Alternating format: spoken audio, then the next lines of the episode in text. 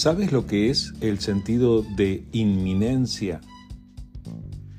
Uno tiene un sentido de inminencia cuando sabe que está a punto de suceder algo.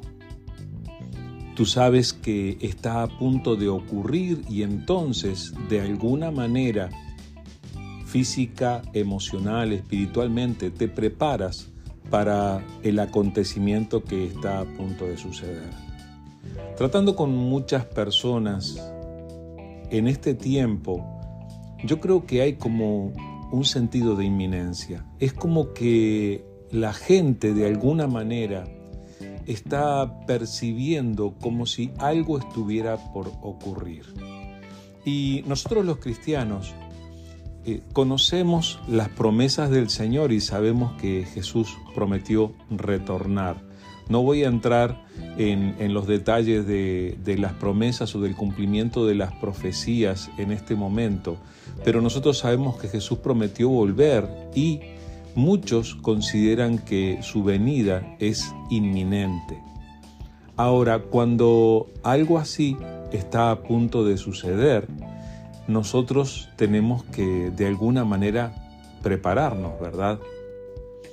En el libro de Génesis está este relato tan especial en el que Dios escucha el clamor por la maldad de unas ciudades, las ciudades de Sodoma y Gomorra, y se propone hacer algo al respecto. Esto es una enseñanza bastante interesante porque habla del hecho de que Dios no pasa por alto la maldad, que llega un momento en el que Dios dice, basta, se termina.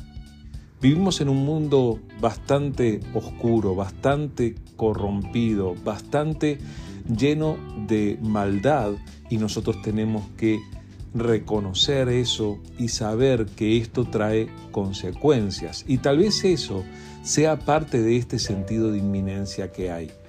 Tal vez eso sea parte de ese sentir de que algo puede ocurrir en cualquier momento.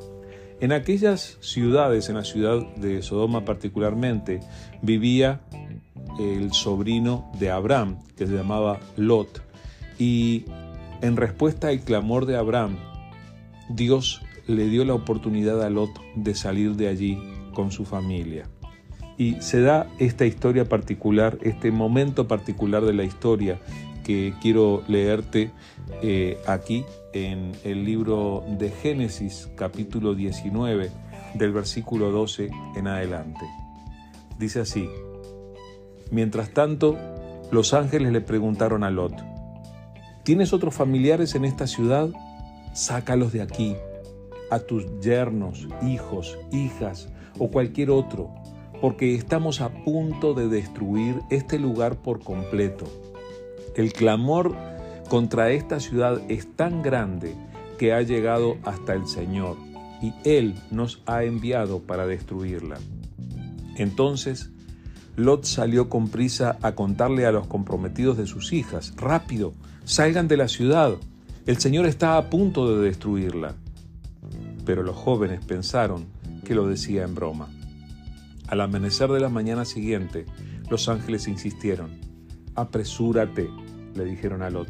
Toma a tu esposa y a tus dos hijas que están aquí. Vete ahora mismo o serás arrastrado en la destrucción de la ciudad. Como Lot todavía titubeaba, los ángeles lo agarraron de la mano y también a su esposa y a sus dos hijas y lo llevaron enseguida a un lugar seguro fuera de la ciudad, porque el Señor tuvo misericordia de ellos. Este relato es asombroso y a la misma vez es desafiante.